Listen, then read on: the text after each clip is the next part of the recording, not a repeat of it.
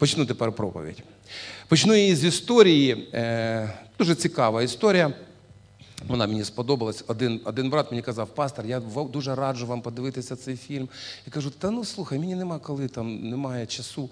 І знаєте, якось прийшло таке натхнення, і там така історія в цьому фільмі. Один хлопчик, який був покликаний боротися е, на стороні добра, втратив своїх близьких людей. Тата, маму. І коли його наставник, його вчитель е, спитав у нього, скажи, будь ласка, а що ти бачиш, коли ти заплющуєш очі? Він сказав: Я бачу темряву і зло. І знаєте, я хочу сказати, е, цей наставник він сказав, так, зло є у нас у всіх. Але ми повинні не дати цьому злу в нас перемогти. Зло є в кожному із нас, але ми повинні не дати цьому злу в нас перемогти. І е, знаєте, від нас буде залежати, на сторону добра чи зла ми стаємо в своєму житті. Дуже важливо те, на чому ми фокусуємось.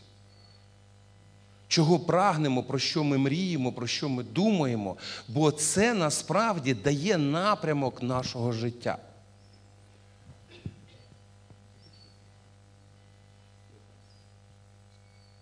А, не, не Ну, хорошо, виключи цей фонарь. Да, хай буде так. Це дуже важливо, тому що те, на чому я сфокусований, дає напрямок. Про що, про що я думаю, про що я мрію, чого я хочу, до чого я прагну. Це формує мене. Бо які думки в серці людини, бо які думки в серці людини, така вона і є. Це Біблія так вчить. Це ну, це не, придумали люди, це е, так говорить Слово Боже. І ви знаєте. Е, Дуже важливо нам самим собі відповідати, чим я живу. Чим я живу, чим я наповнений, що всередині мене. Сьогодні, напередодні Нового року, я хотів би продовжити тему Царства Божого, Царства Небесного. Бо я вважаю цю тему вкрай важливою і необхідною для нас з вами, щоб ми її вивчали, щоб ми розуміли, а що таке Царство Боже. А навіщо воно мені потрібно? Насправді Христос дуже багато приділив уваги Царству Божому. Знаєте, десь півроку тому е, я почав досліджувати цю тему. Я почав е, звертати на неї увагу, що таке Царство Боже. Е, бо я дійсно розумію, що це дуже важливо для нас з вами. Ми ж з вами повинні бути людьми Божими. Правда ж? Ми повинні бути людьми Божими. І минулого разу, коли я говорив про царство Боже, ми усвідомили, що у Божому царстві панує Бог і виконується воля Божа. В царстві Божому панує Бог і виконується виключно воля Божа. Амінь. Е, нам потрібно прикладати певних зусиль для того, щоб ми досягали Царства Божого. І саме про це свого часу вчив Христос. Коли він був е, коли він був на землі, він сказав такі слова: від днів Івана Хрестителя і дотепер Царство Небесне здобувається силою. І ті, хто застосовують силу, захоплюють його. Мені подобається українська мова, як вона подає цей вірш. Є російський варіант, але знаєте, український. Ті, хто застосовують силу, ті захоплюють його. Коли я думав над тим, як я хочу назвати сьогоднішню проповідь, я назвав її так: захоплюючи царство, захоплююся царством. Захоплюючи царство, захоплююся царством. В першу чергу хочу звернути увагу на те, що сьогодні в нашій, начебто, християнській культурі дуже вивернуте поняття Царства Небесного. Які думки виникають, коли кажуть Царство Небесне? Хто комусь бажає Царства Небесного? Ну, уявіть собі, да? зустрічаються, привіт, привіт, царство тобі небесне. Наша культура, начебто християнська культура, начебто всі віруючі, начебто всі кажуть на Пасху Христос Воскрес. Але як усвідомлюють сьогодні люди, що таке Царство Небесне? Побажать комусь Царство Небесне. Можна і в глаз отримати. Чого ні? Правда ж? Колись один пошуткував про одного з колишніх президентів, каже, царство йому небесне. Ти що, ти що? Він каже, так а що я йому щось поганого побажав? Ну, насправді це ж нормально, але дивіться, яка ситуація, як люди сьогодні, і іноді навіть віруючі люди сприймають цю ситуацію, сприймають це словосполучення Царство Небесне. Але дивіться, що ми бачимо в Святому Письмі. Христос неодноразово вчить, говорить про Царство Небесне. І перш ніж ми підемо рухатись далі, ще один такий е, така, такий момент, на який хочу звернути увагу, іноді говорять Царство Небесне, іноді говорять Царство Боже. Це різні поняття. Чи одне? Я хочу, щоб ми з вами усвідомили. Це одне й те саме. Матвій, виключно він, частіше за всіх, використовує словосполучення Царство Небесне. Чому? Чому? Тому що він був юдей, тому що він був єврей, і виконуючи третій заповідь, євреї, як завжди, старалися, щоб не згадувати імені Господа. Даремно вони його просто не згадували. Тому замість Царство Боже він казав Царство писав Царство Небесне. Але навіть він в одному е, випадку все-таки написав Царство Боже. Тому в цьому е, уривку, який ми з вами розбираємо, там написано, воно з Євангелія від Матвія, там написано, що е, Царство Небесне силою береться. І ті, хто прикладають силу, застосовують силу, вони його що роблять?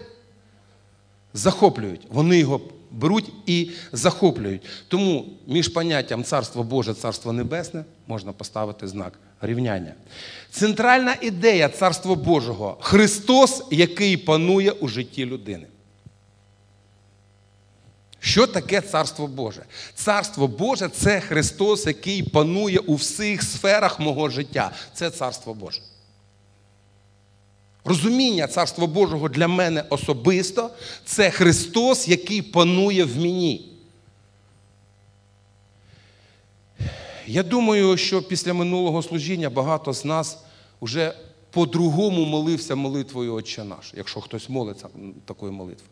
Ми вже зовсім по-другому казали: нехай прийде царство Твоє, і нехай буде воля Твоя на землі, маючи на увазі в моєму житті.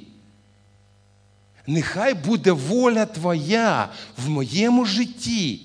Не просто нехай буде воля Твоя. Де? Ну десь там, в моєму житті. Нехай буде воля Твоя. Нехай прийде царство Твоє. Це дуже важливі моменти, що ми це вже говоримо не просто на автоматі, а ми говоримо це, усвідомлюючи важливість волі Божої і царства Божого в нашому житті. Е, ще раз нагадаю, що те, над чим править Христос, знаходиться у Царстві Божому. І Царство Боже підкоряється волі Божій. Амінь. Те, там, де править Христос, то Царство Боже. І Царство Боже підкоряється волі Божій. Амінь. Ми це, про це говорили. Це дуже важливо. І дивіться, е, Христос сказав, царство здобувається силою. І ті, хто застосовують силу, захоплюють його. Ті, хто застосовують силу, захоплюють Царство Боже. Я хочу, щоб зараз в нас виникло бажання захопити Царство Боже. Захопити Царство Боже. Прикласти зусилля. Але дивіться, виникає питання, виникає декілька питань. Особисто у мене, що це за сила, яку я повинен прикласти? Як я її повинен застосувати цю силу? І що значить захопити Царство Боже? Ну, Христос говорить, що треба прикласти силу, і ті, хто прикладають силу, ті захоплюють Царство Боже. Що то за сила? Як її примінить? Да? Бо сила без розуму іноді це ну, трошечки може не, не, в, ту, не в, то, в тому напрямку повести. Зазвичай у нашому повсякденному житті, як ми сприймаємо, коли треба щось захопити? Ну, вам треба щось захопити. Ні, піти взяти це не захопить. Піти взяти це пішов і взяв. Знаєте, коли ми проводимо там табори е, дитячі підліткові, є такий, є така гра захоплення флага. І ти не просто можеш просто прийти, бо там є якісь перешкоди. Там переш... Тобі не, не скажуть, ну проходь і просто захоплюй. Ні, треба якийсь план, треба якась стратегія, треба якісь зусилля, правда?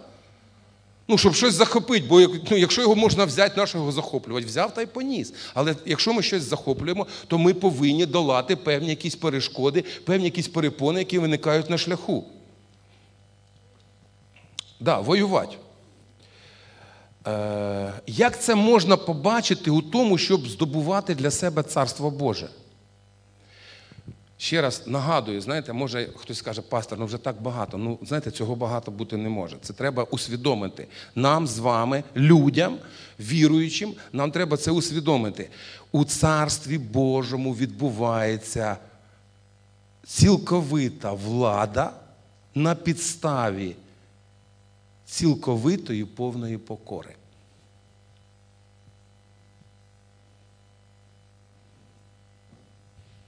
Цього немає? Пробачте. У Царстві Божому відбувається цілковита влада на підставі цілковитої і повної покори. Ще раз повторю. У Царстві Божому відбувається цілковита влада на підставі цілковитої і повної покори. У Царстві Божої, Божому немає демократії. Там є цар, який застосовує повністю свою владу, щоб панувати у житті своїх підданих повністю. Це царство Боже. Для вас щось дивне, ні? Ну це ж так, ми ж так повинні розуміти, чи ні, чи не так? Ще раз повторюю, там немає демократії, там є цар, він царює, він панує, він керує у житті своїх підлеглих повністю. Тоді це царство Боже. Це те, чого ми повинні прагнути. Біблія вчить нас, що ми повинні повинні прагнути Царства Небесного, правди Його, щоб в нашому житті панував не я, а панував мій цар. Тоді я в Царстві Божому, тоді я в Царстві Небесному, незважаючи на те, що я знаходжусь на землі, і я вже в Царстві Небесному. Христос свого часу сказав такі дуже важливі слова, що Він для овець двері. Отже, знову сказав їм Ісус, Івана, 10 розділ, 7 вірш. Щиру правду, щиру кажу вам, що я двері для овець. Він казав, що ми можемо зайти тільки через нього, виключно через нього. Немає якогось іншого шляху, щоб людина потрапила в Царство Небесне. Він сказав: Я єдиний шлях. Іноді люди, знаєте, кажуть, ну ви знаєте, є є там ще інші релігії, ними також треба можна прийти до Бога. Можна! Тільки не до того Бога, який створив світ. До якогось їхнього Бога, якого вони вигадали, можна. Але Ісус, бо якщо так і казати, ну і так можна, і так можна, і так можна, якщо прийняти, що все це можна, тоді я скажу так: Євангелія тоді буде сама велика брехня. Якщо Христа не сприймати як Сина Божого, не сприймати його виключно тільки як єдиний шлях до Бога, тоді все, що він казав, це неправда. Бо він спирався саме на це, що він син Божий і він шлях до Бога. І він сказав: Я єдиний шлях, яким люди можуть прийти до Отця. Єдиний виключає все інше. Не можна перелазити десь.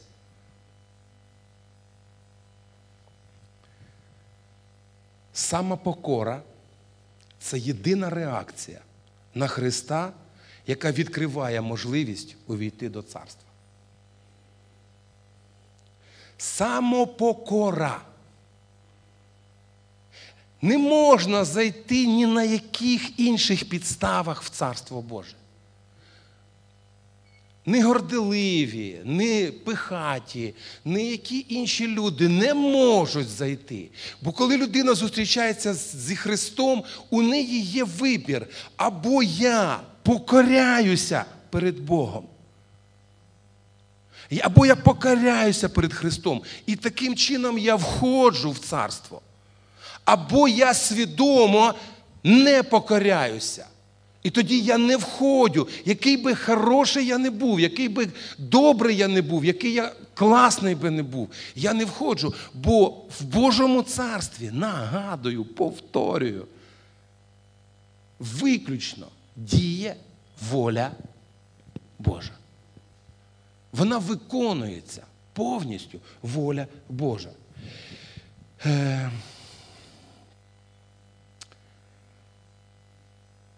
Коли людина не покоряється Слову Божому, коли людина не покоряється Христу,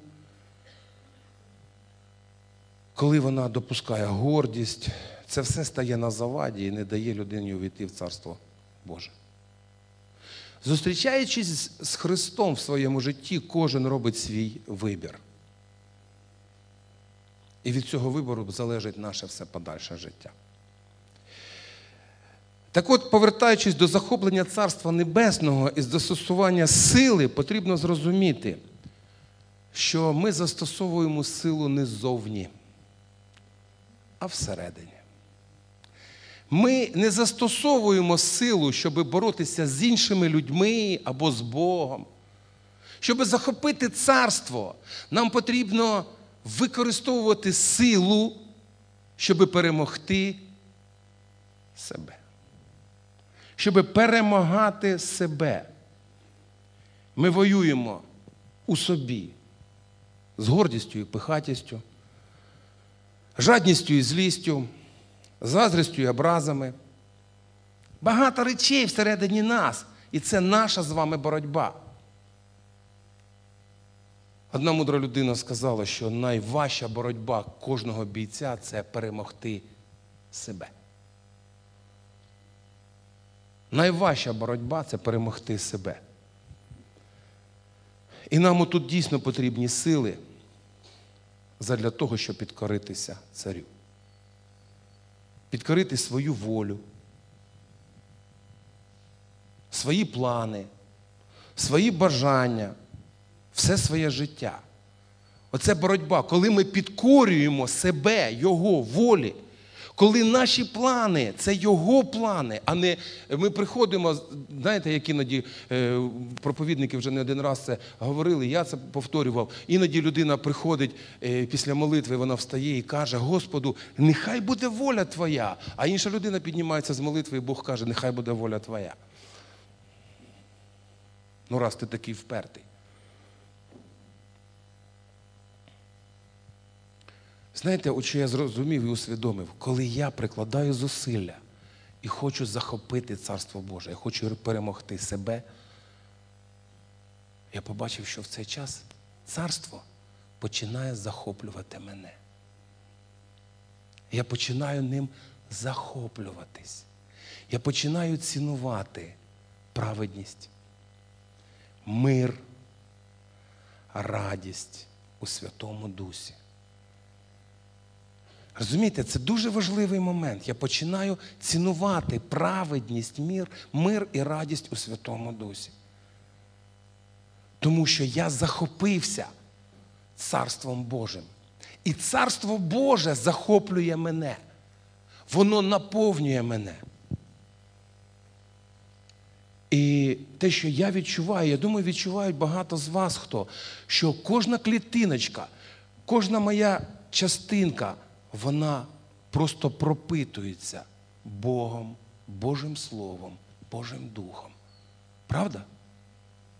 Оце коли ми з вами захоплюємося Царством Божим, ми його захоплюємо. І захоплюємо таким чином, що воно всередині нас, воно пропитує нас, воно сповнює нас, воно всередині нас. І ми вже стаємо носіями Царства Божого, Царства Небесного. І для нас уже не важливо. Люди кажуть, царство тобі небесне. Дякую. Бо я туди прагну. Бо я туди прагну, бо я туди хочу, бо я хочу там бути. Я не кажу, що я зараз піду і буду шукати, хто б мене стукнув, грохнув. Це неправильно. Але я хочу, я прагну Царства Божого всередині себе, і я прагну Царства Небесного, щоб його досягти.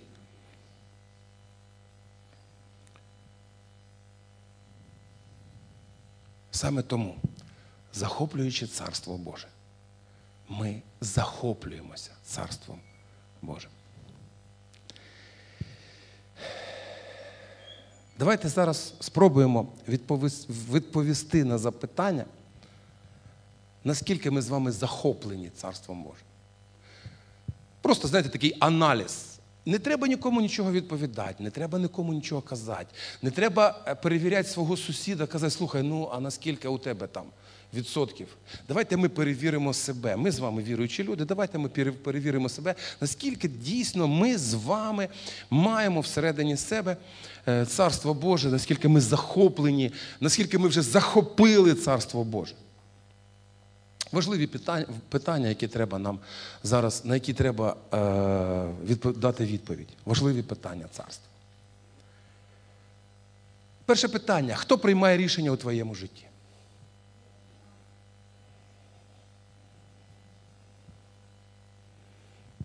Класно. Знаєте, мені, мені подобаються неправильні, а щирі відповіді. Бо вони дають можливість змінюватись. Щира відповідь. Хто приймає рішення? Я. Хто страждає від прийнятих рішень? Той же, хто й приймав рішення. Да, ще й оточуючи.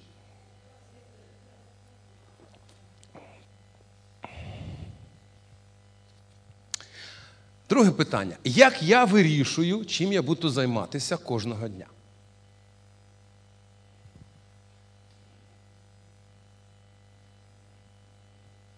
Як часто я молюсь за те, щоб мені е, узнати, що мені сьогодні треба робити? Як знаєш, що молиться? Підірвався, бо проспав. Бо вчора дуже довго сидів перед монітором. Да? Виснажений вже зранку. Летю. Які плани?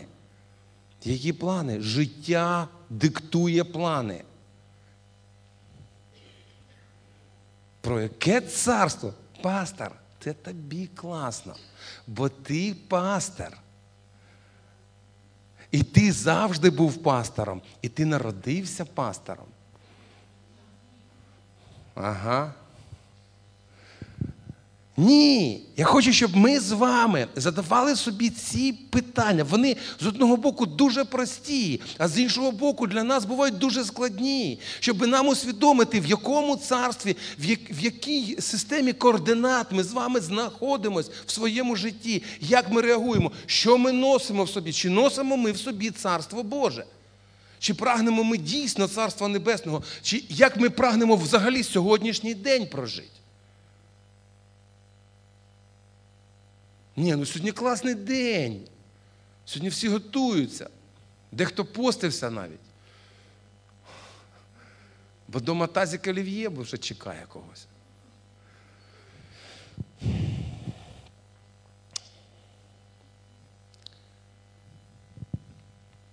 Ще одне питання. Чому я живу саме там, де я живу? Живу я тут, так? Да? А чого? Чого тут?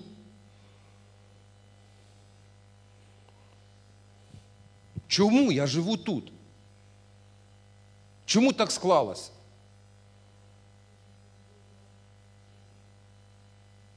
Ну, є якийсь план з того, що я тут живу, чи ні?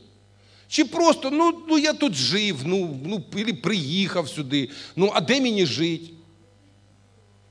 Чого я тут живу? Чого саме тут я живу? Для чого я тут саме живу? Чого я не живу, як вчора один брат казав, давайте переїдемо всі на Майамі. Вчора в нас було таке саме служіння, да, така сама проповідь. Він каже, чому б нам не, не ну, така, така хороша община на Майамі в Сполучених Штатах. Там хватає? Чого? Мені Іноді здається, як саме нас там не вистачає. Іноді людям здається, да, коли дивляться десь про що, про когось, про щось, да, там Європа або ще десь, вони кажуть, саме мене там не вистачає.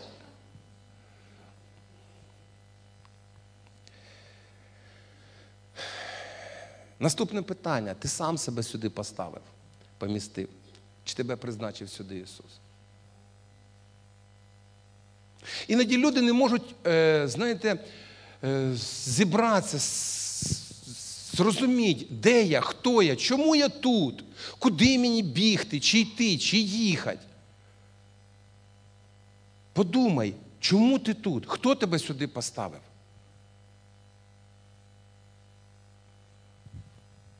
Іноді людина живе мріями. Я кудись виїду. Я вийду заміж. І я втечу. Я пам'ятаю себе, я був невіруючим і е, перед армією. Я пам'ятаю, як я, я казав всім оточуючим і в першу чергу сам собі, я не буду жити в Олександрії. Мені не подобається це місто. Я отсюда по-любому уїду. Отслужу два года, і я не вернусь. Я не хочу сюди вертатися. І що? Ні, я був місіонером, ми відкривали церкву там на Західній Україні, але так все сталося, що ми знову повернулися сюди. Я не кажу, що це назавжди, я не ставлю якесь клеймо, але я хочу, щоб ми з вами були тими людьми, які усвідомлюють, що ми з вами рухаємося туди, куди нас направляє Бог, якщо ми підкоряємося волі Божій в нашому житті. Це дуже важливо, бо ми люди царства. І ми з вами покликані розповсюджувати царство навколо себе.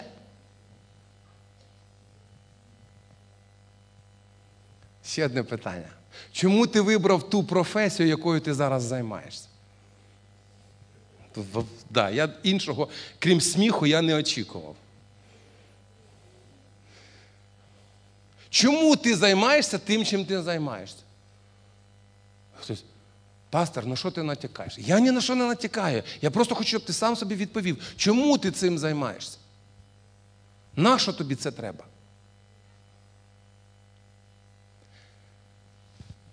Дорогі брати і сестри, ми з вами люди царства Божого. Чи повинні бути людьми царства Божого?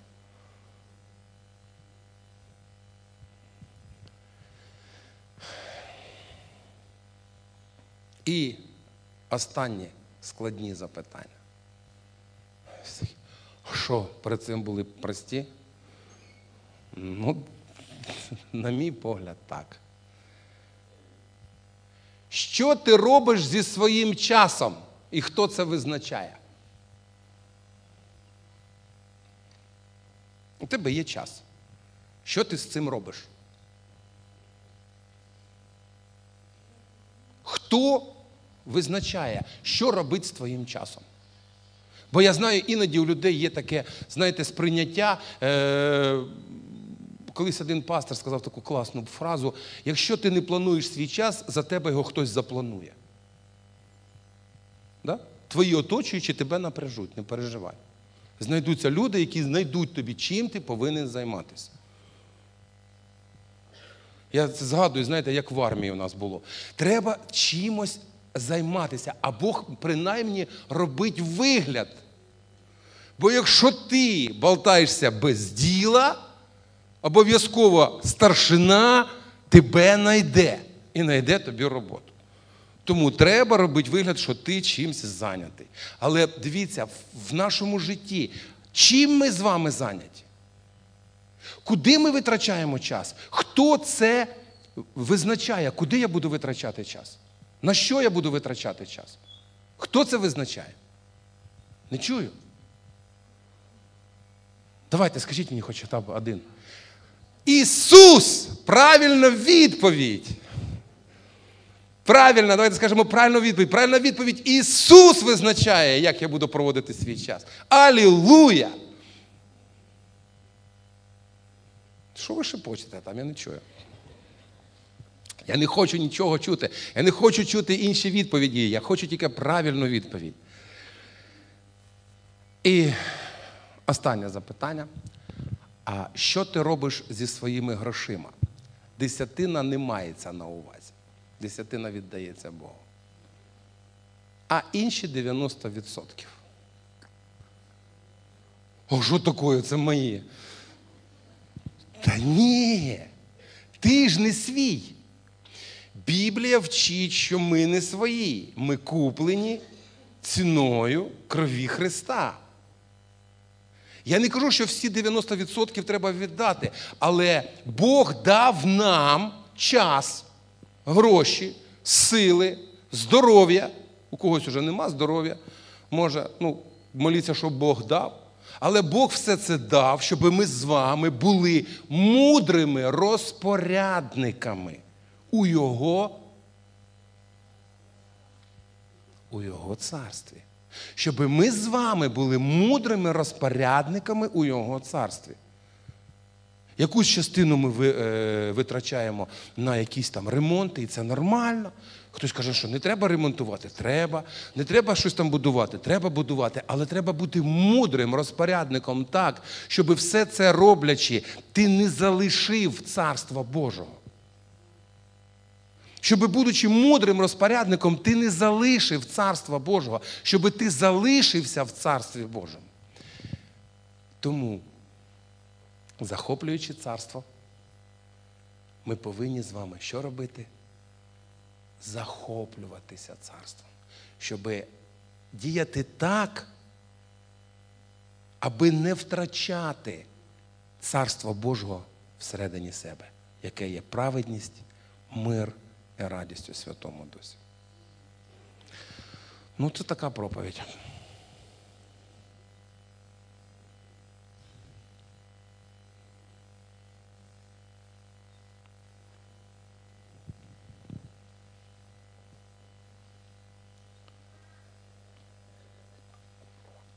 Сейчас вже конець, не переживай.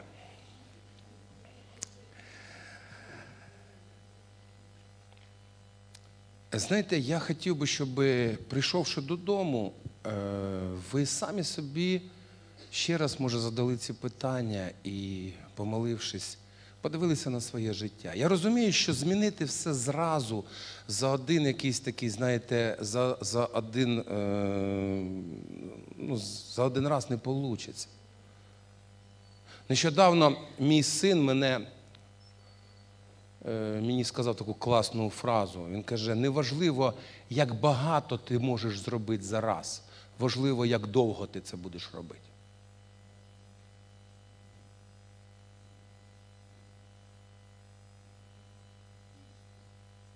Знаєте, іноді людина каже, все, я з понеділка починаю пробіжки. Ні, ну не з цього.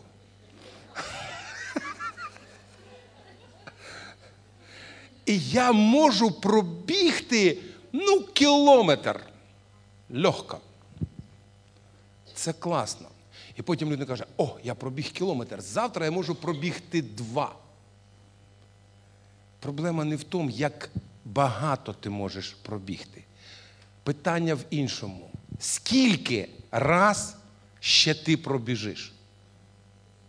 Наскільки тебе хватає? Бо важливо, щоб ми з вами були не проводили якісь акції. Їх треба іноді проводити, але від них це пшик, це фейерверк і все. Важливі процеси.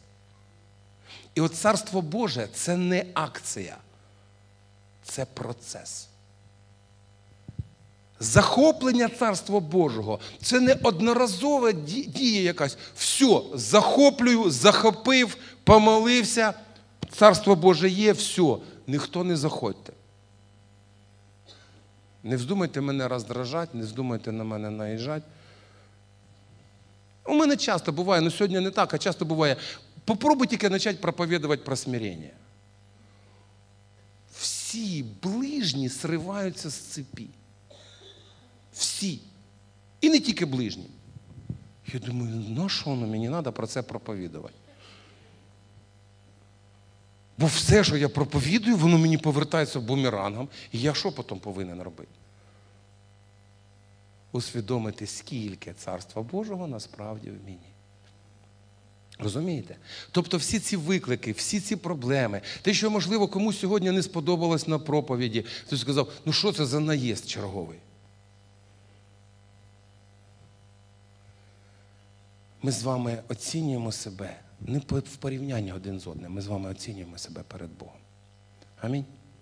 Тому я ще раз вас надихаю, щоб ви вдома самі собі задали запитання, хто планує ваш час, хто планує ваш бюджет, хто планує ваше життя, хто вас направляє певним якимось чином, куди ви йдете? Що ви будете робити.